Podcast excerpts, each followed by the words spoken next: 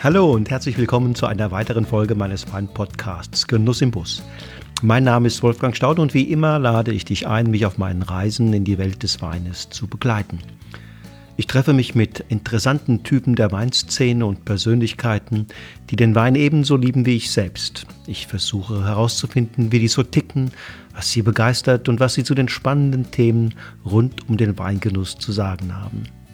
Ich möchte von ihnen lernen, du darfst von ihnen lernen und ich freue mich, wenn die Geschichten, die ich erlebe und die Menschen, denen ich begegne, dir schöne Stunden bescheren und deine Freude am Wein noch ein bisschen größer wird.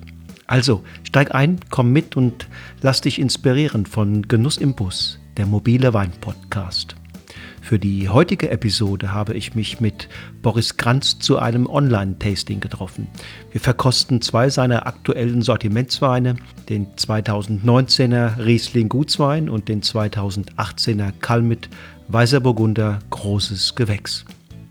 Wer sich die Weine im Vorfeld besorgt hat, kann ja mal prüfen, ob das, was uns zu diesen Weinen einfällt, nachvollziehbar ist. Die Hintergrundinformationen, die Boris gibt, sind auf jeden Fall enorm hilfreich. Also viel Spaß beim Anhören der Podcast-Episode und ebenso viel Spaß beim Verkosten der beiden Weine von Boris Kranz. Los geht's!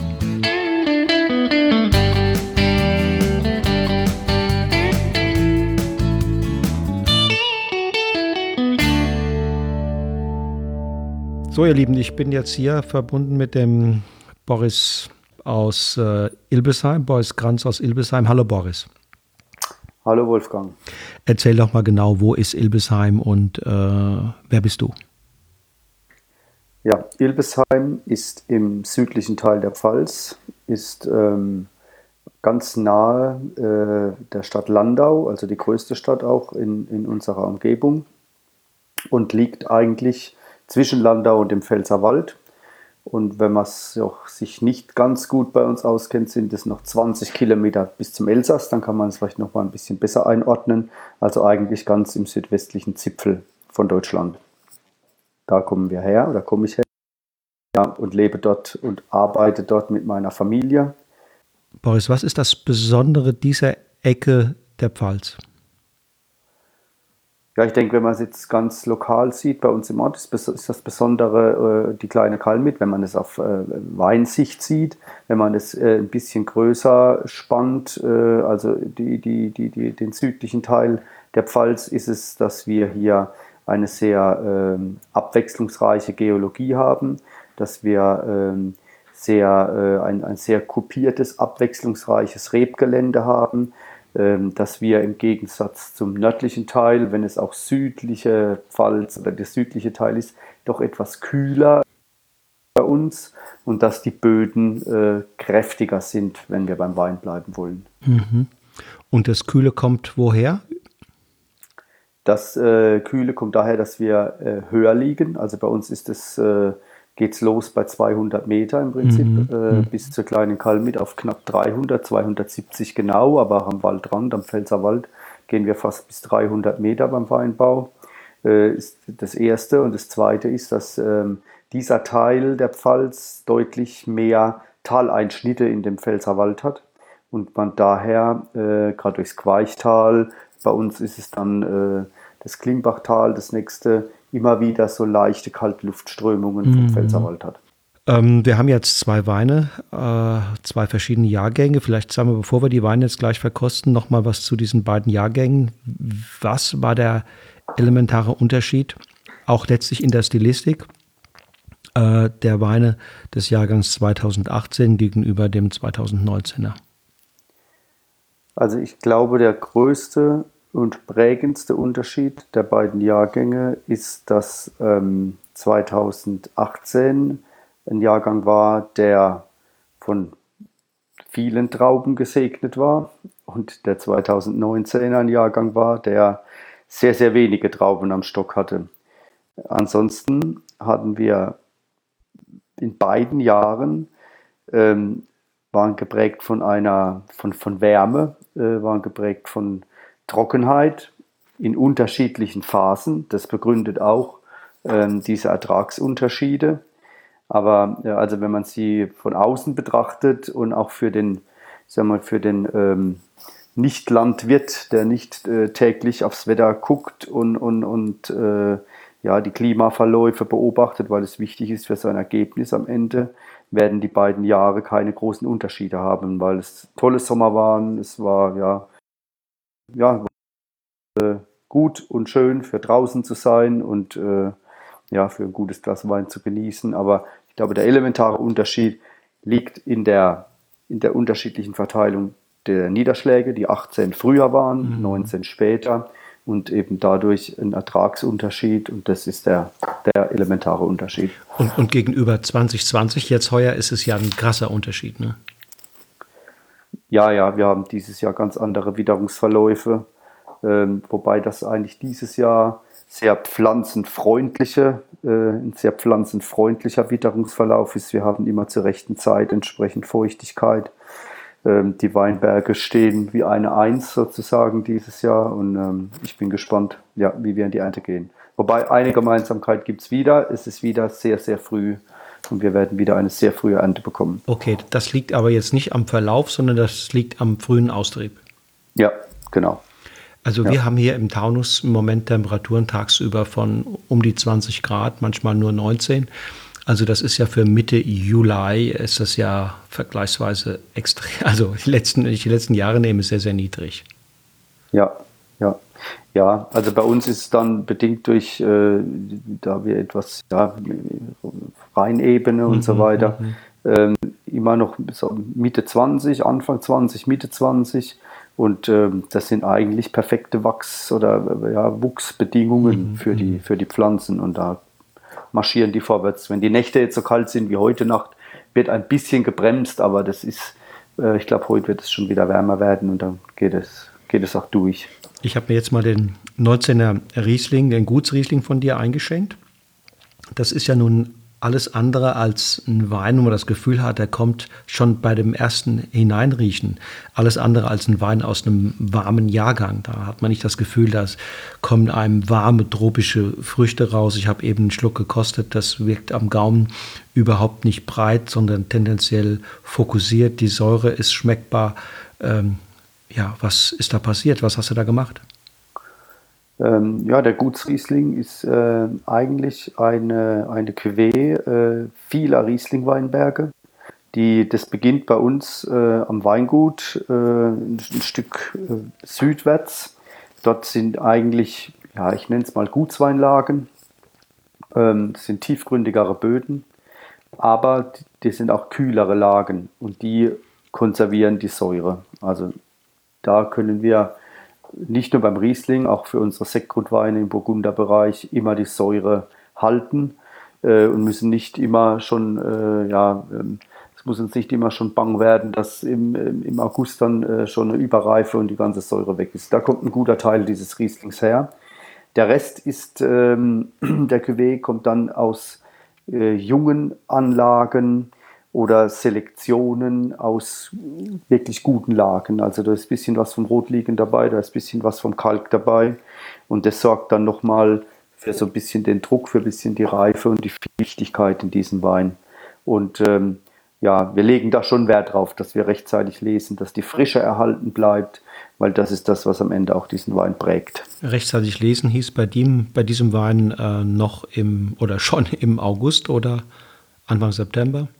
Der 19er Jahrgang, ähm, muss man vielleicht generell dazu sagen, hat ein bisschen die Säure gehalten. Dadurch, dass die Erträge gering waren, ähm, ist das alles so ein bisschen, ja, ist die Fruchtausprägung auch ein bisschen stärker als jetzt bei, bei dem 18er. Und, äh, aber das September, also äh, mhm. Mitte. September mhm. wurde das gelesen. Und ähm, Säuern war kein Thema oder musste ein bisschen nachgeholfen werden? Im, im Riesling-Bereich nicht. Im Riesling. Nee, nee. Okay. Also das ist äh, man äh, das Thema Säuerung äh, ist durch diese durch diese Klimaverschiebung ähm, schon ein Thema, aber das hat ja auch mehr ähm, ich nenne es jetzt mal äh, so äh, sanitäre Maßnahmen auch, ja, weil man eben in der warmen Zeit äh, mit einem niedrigen pH-Wert auf der sicheren Seite ist, was die Gärung und so weiter angeht. Also das, das ist das Thema äh, der Säuerung, ähm, um einen Effekt im Geschmack zu bekommen, ähm, müsste man das an anderer Stelle anwenden, sozusagen. Sondern du willst den Wein letztlich stabiler haben. Genau, aber das ist dann eher ein Thema für, für die Burgunder-Sorten, ja, oder auch bei einer Maischegärung oder so irgendwas. Man ist ja da als Beobachter an der Stelle manchmal auch ein bisschen verunsichert, weil, weil ähm, die einen reden nicht drüber, tun es doch, die anderen reden drüber und sind ganz selbstbewusst äh, dabei und andere sagen, das ist, ähm, das ist aber kein schöner, kein guter Eingriff. Ähm, wie ist da deine Meinung zu? Für uns gilt eigentlich, äh, wir, wir machen keine Eingriffe, wenn sie nicht notwendig sind. Auf der anderen Seite ist es aber so, dass ähm, ein guter Wein auch von seiner Klarheit äh, und von seiner Frische lebt. Und ähm, wenn das äh, notwendig ist und wir haben das, wir haben ja noch eine Brennerei im Betrieb dabei, das haben wir schon lange gelernt, ähm, wenn bei der Gärung was falsch läuft, und dort merkt man es fast noch schneller als beim Wein, dann geht es eben auch auf die Qualität des Endproduktes. Mhm. Und mhm. ähm, aber wenn es hilft, das Endprodukt zu verbessern, ähm, dann ist das eine Maßnahme, wo ich mich. Es gibt andere Maßnahmen, da sind wir sehr vorsichtig, würden wir nie machen, aber diese Maßnahme, die äh, ergreifen wir dann in dem Fall. Was, was hast du in der Nase bei deinem Gutsriesling hier?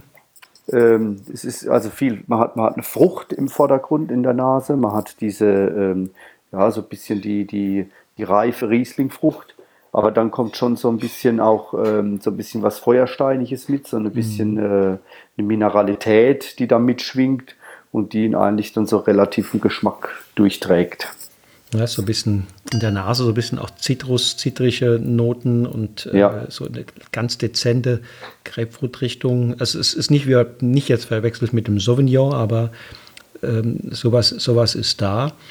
Und dann natürlich auch weiter hinten ähm, kommen so mit ein bisschen Luft auch so, ja, du sagst steinige, rauchige, kräuterige Noten, ne?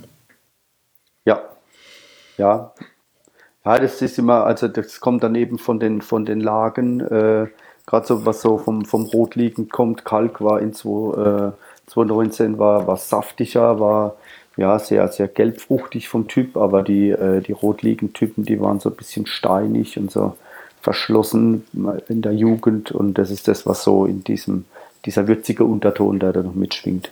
Und die Säure ist sehr schön, wie das gesamte Mundgefühl. Und man hat so, es hat so was sehr Fokussiertes. Es ist kein Wein, der im Mund total aufgeht und breit wird, sondern der letztlich schlank reinkommt und auch schlank weitergeht.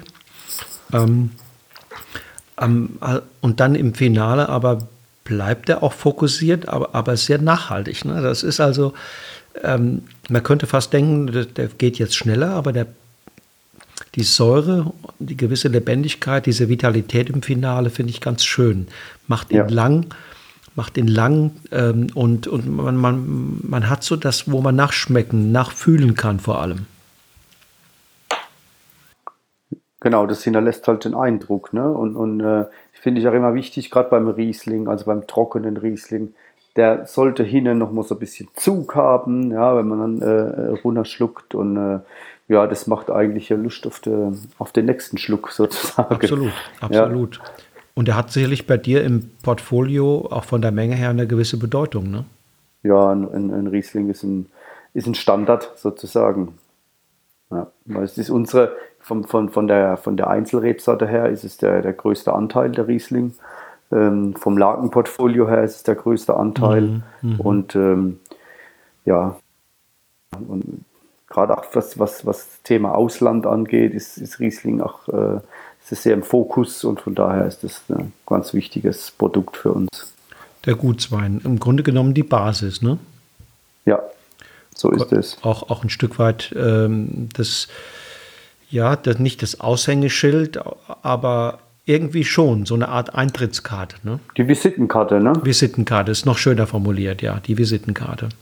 Ja, ja. Und bei der Vinifizierung ähm, war da irgendwas Besonderes? Ähm, wahrscheinlich in dem Jahr Ganztrauben, Ganztraubenpressung, oder? Ja, wir quetschen leicht, ähm, aber machen keine Standzeit. Und dann ist äh, gerade beim Gutswein sind da ganz viele verschiedene Stilrichtungen dabei. Äh, da ist dann der größere Teil natürlich aus dem Edelstahl. Aber dann stellen wir halt irgendwann so das Cuvée zusammen, weil wir eben da auch die Auswahl haben beim Riesling, ähm, wie es dann am besten passt und uns am besten, äh, uns am besten gefällt. Die Gärung wird ja spontan eingeleitet, ne? Also äh, nicht zu 100 Prozent. Nicht zu 100 Prozent. Also das sind, das sind spontane Partien dabei. Okay, ähm, verstehe. Ist mhm. aber auch genauso, äh, sind genauso Partien dabei, die mit Hefe vergoren sind. Und in dem Fall ist es so, dass die auch für, diese, für den Frucht mhm. drin. Okay. Und dann dauert die Gärung insgesamt in den verschiedenen Bottichen unterschiedlich lang oder ist das ähnlich? Nee, das dauert unterschiedlich lang, weil diese Spontangärvarianten dann teilweise äh, bis, bis Weihnachten gegoren haben mhm. und die, äh, die Hefevarianten dann doch äh, schon im Oktober zu Ende sind. Ne? Im, im, im, äh, Ende Oktober dann mhm. irgendwie dann auch fertig waren. Und dann wird Anfang des Jahres küvettiert oder wie? Ja, das ist immer so die Zeit. Dann, äh, wir, wir, versuchen ja dann, oder nicht versuchen, wir machen dann ein relativ langes Hefellager ähm, bis ins Frühjahr. Mhm. Und wenn es mal so in den Januar geht, Ende Januar, dann beginnen wir die Füllkuvées zusammenzustellen. Mhm. Und dann hat dieser Wein einen, eine Trink, einen Trinkkorridor von wenn er auf dem Markt ist, der 19er bis, bis 2022 oder 23? Was schätzt du? Also ich, ich, ich sag mal, dieser Jahrgang, also ich halte eigentlich relativ viel, oder sehr viel von dem 19er Jahrgang. Ich mag den und, und finde auch das Mundgefühl von dem 19er gut. Äh, so ein Wein, der, der hält auch fünf Jahre, das ist, ist kein Ding. Ähm, die Sache ist nur, was, was erwartet man von so einem Gutswein? Mhm. Äh, man erwartet genau das, was wir eben beschrieben haben, Frische. diese, ja. diese frische, ja, wenn ich jetzt heute Abend rausschaue, das scheint die Sonne, ich möchte mich da raussetzen, ein frisches, fruchtiges Glas Wein trinken und dann ist das ein Thema für ja, bis 2022, mhm. würde ich sagen. Ja. Aus, welchem, aus welchem Glas trinkst du dann und bei welcher Temperatur? Ähm, Temperatur mache ich so ein bisschen Jahreszeiten abhängig. Äh, trinke ich im Sommer etwas kälter. Mhm. Da darf das Glas schon deutlich beschlagen, wenn es aus dem Kühlschrank ja. kommt. Mhm. Äh, Im Winter hole ich mir das meistens so direkt aus dem Lager. Ähm, ja, dann hat es immer so 10 Grad, mhm. irgendwie 12 mhm. Grad oder so mhm. irgendwas. Ja. Und erwärmt sich ähm, ja dann auch noch ein bisschen dann dort, wo du gerade jetzt sitzt und trinkst. Ja, genau. Ja, also auch du empfiehlst auch die Weißweine nicht, nicht Kühlschrank äh, gekühlt sofort runter zu kippen. Ne? Nee, weil da geht natürlich auch immer viel. Also klar, geht es jetzt um, um, um einen Schluck Wein am Abend, man, man, also wenn es warm ist, dann sollte es doch schon ein bisschen kühler sein, weil dann möchte man die Frische haben. Mhm. Aber für einen guten Wein verkosten ist die Temperatur, kann da ruhig ein bisschen, äh, ja, der kann ruhig ein bisschen temperiert sein. Es kommt mehr Aroma. Ja. Und als Essenbegleiter ist der Riesling sicherlich auch ähm, einsetzbar ja, zu, zu leichteren Fischgerichten oder, oder einfach auch nur zu einer, zu einer, zu einer Festbar, ne? Ja, zu einer ja, Brotzeit. Da, also ist er für mich eigentlich, passt er am besten, ja. ja. Weil dort die, ähm, weil das immer mit der Säure dann ganz gut harmoniert, mhm. auch so ein dunkles Brot ja. oder so irgendwas. Ähm, das, äh, Leberwurst. Genau, so richtig felsisch. Ja. Ja, ja, das kann ich mir gut vorstellen. Jetzt habe ich mir gerade den Weißburgunder Kalmit 2018 eingeschenkt, also das, ja, wie du gesagt hast, das wärmere, das letztlich temperaturmäßig äh, äh, kompliziertere Jahr mit der deutlich größeren Ernte. Ja. Ähm, dann möglicherweise auch mit etwas weniger, weniger Säure letztlich abgefüllt. Ähm, was war die Herausforderung bei diesem Weißburgunder konkret? Ja, also konkret war die Herausforderung in 2018 äh, wirklich den richtigen Lesezeitpunkt zu finden, weil ähm, das, das war ja eigentlich, hat es uns ja alle erinnert an 2003. Ähm, und in 2003 war das ja noch so, dass man in einer Zeit war, als man in Deutschland jeden Tag des guten Wetters in der Lese genossen hat und ähm, versucht hat, seine Lesemannschaft äh, irgendwie anderweitig zu beschäftigen, damit man das noch etwas rausziehen kann und etwas mehr Reife bekommt. Das war ja unsere Herausforderung immer. Äh,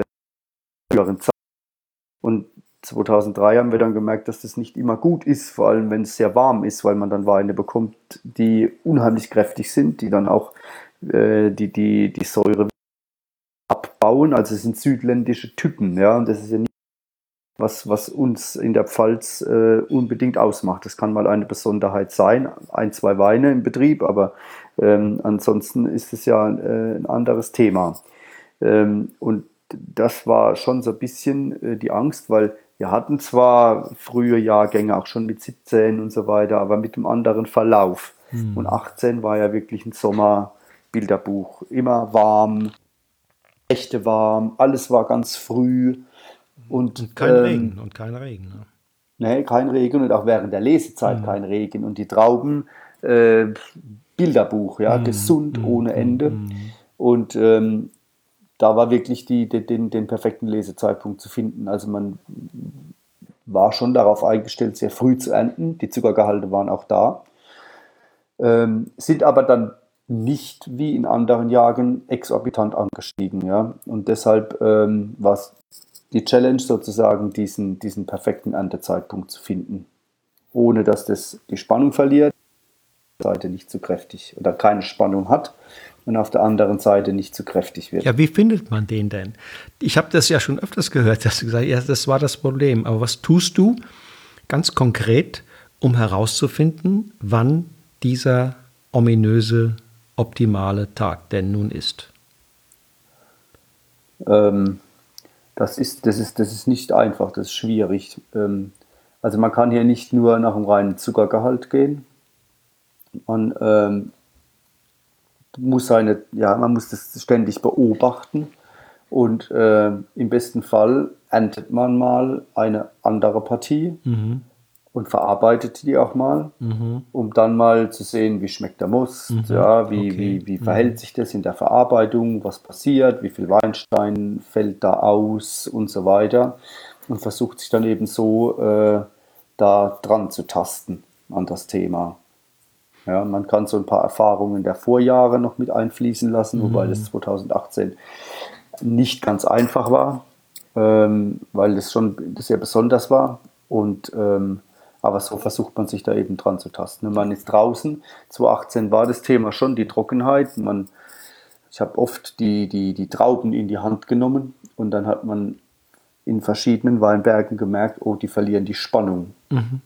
Und das war speziell auch immer so in den Nachmittagsstunden, weil es ja auch während der Lese, das war ja ein Sommer, es war ja kein Herbst, das war das ja ein war Sommer. Herbst, Herbst war Sommer, ja. Mhm. Ja, und dann hat man gemerkt, so, die verlieren hier die Spannung, die sind, äh, die werden so lummelig. Mm, Und äh, ja, lieber dann einen Tag früher als einen Tag zu spät. Mm, mm, da hilft es auch nicht, nur zu gucken, was macht hier der Nachbar, ne? Ähm, wie löst der das Problem? Weil letztlich haben ja alle das, alle stehen vor der gleichen Herausforderung.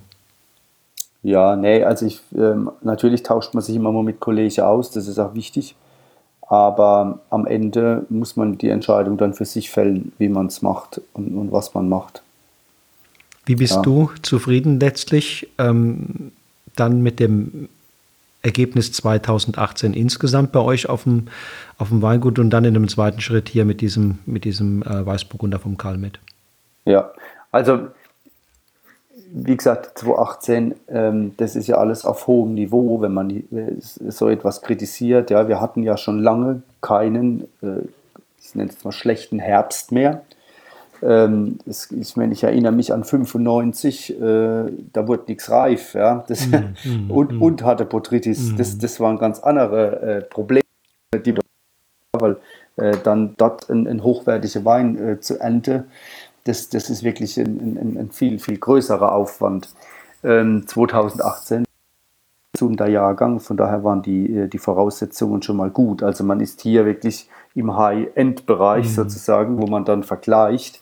Und ähm, da ist es eben so, dass ich jetzt 2018, ähm, ich, ich setze nicht ganz vorne als Jahrgang in die, äh, äh, also also als in die, in die, in die Gänge, die wir hatten. Mhm, mhm, ähm, da glaube ich, aber ich kann natürlich auch falsch liegen, äh, dass wir langfristig mit einem 17er und wahrscheinlich auch mit einem 19er nicht ganz mithalten kann.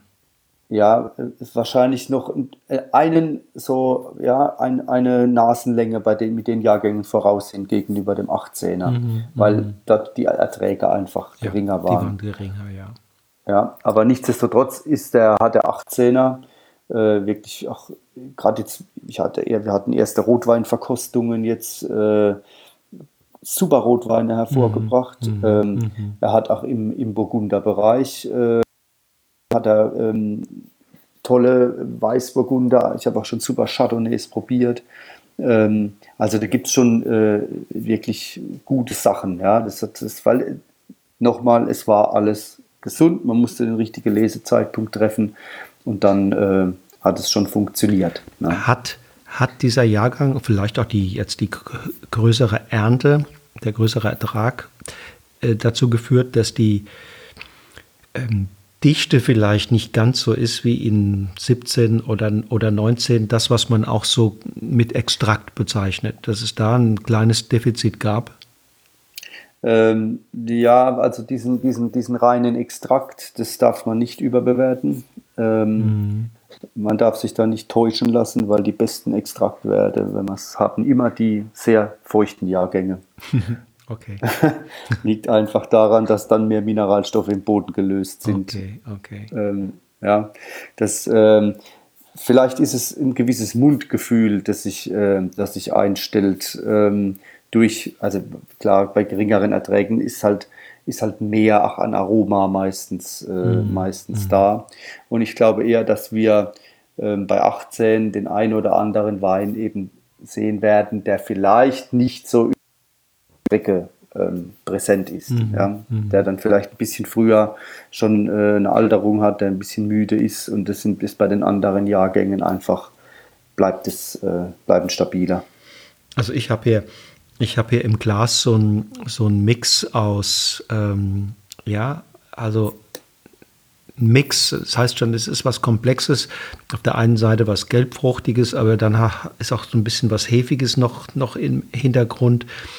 Nussige, nussige Anklänge sind dabei.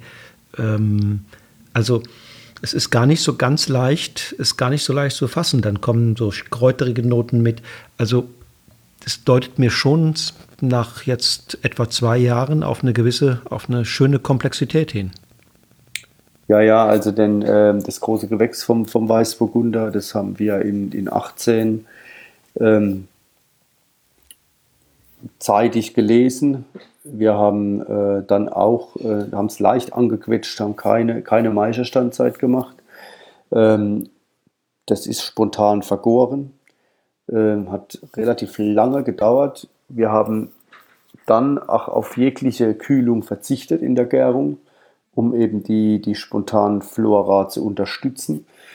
Ähm, das Weißer Burgunder Kalmit und genauso Riesling Kalmit werden ja immer im Edelstahl ausgebaut. Deswegen haben wir hier auch vielleicht so ein bisschen zwei Welten in diesem Wein. Wir haben das, äh, das Komplexe, das, die, äh, das von dieser von dieser Spontangärung, von dieser etwas wärmeren Vergärung auch kommt. Ja, also weil man, wir wollen ja keine, äh, keine Aromen haben, die, die, die sehr vordergründig sind, sondern es geht eher so um, das, um, die, um die tiefere Aromatik.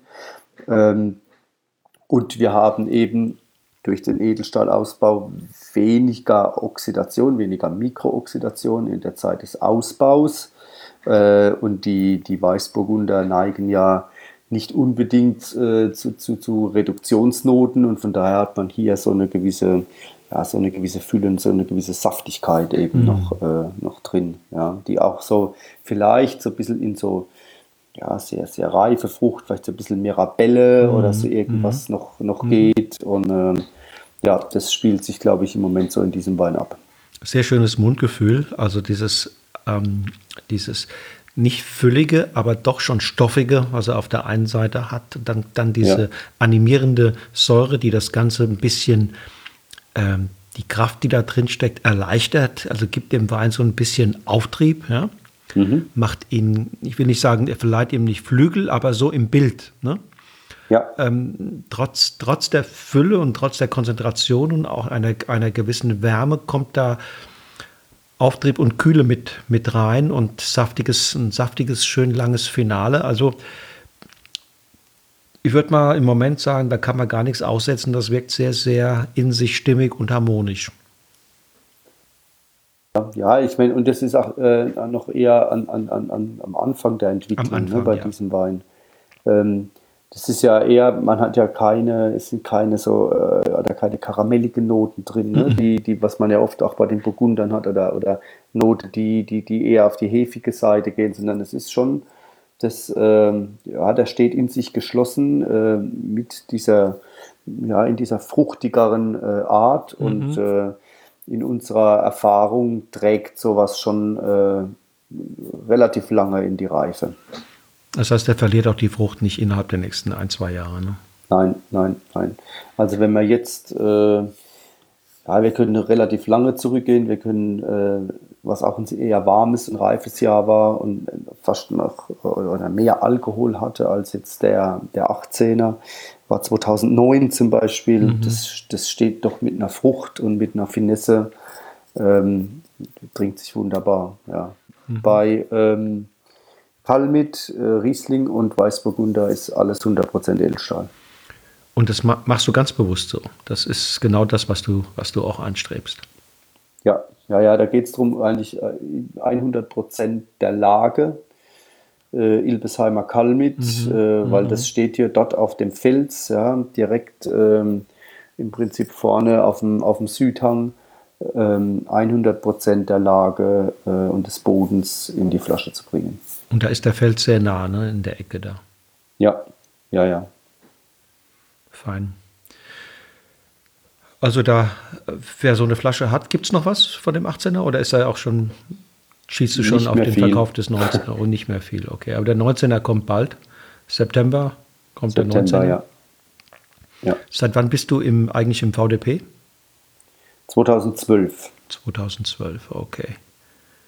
Ja. Und ist das hat sich das gelohnt oder fühlst du dich wohl? Ja, ich fühle mich wohl, ähm, weil es eben ja genau äh, das widerspiegelt, äh, was wir machen möchten. Also im Prinzip ging es uns schon immer, also wir haben ja nächstes Jahr oder mit diesem Jahrgang, mit dem 2020er, haben wir den, äh, haben jetzt können wir 20 Jahre mit äh, probieren bei uns im Betrieb. Also wir haben dann 20 Jahrgänge mhm. Kalmit gemacht. Wir haben mhm. 2000 mhm. begonnen mit dem, ähm, mit dem Kalmit Riesling. War ja früher keine große Lage. Die Kalmiten haben es geschafft im Prinzip, dass die Kalmit heute eine große Lage ist.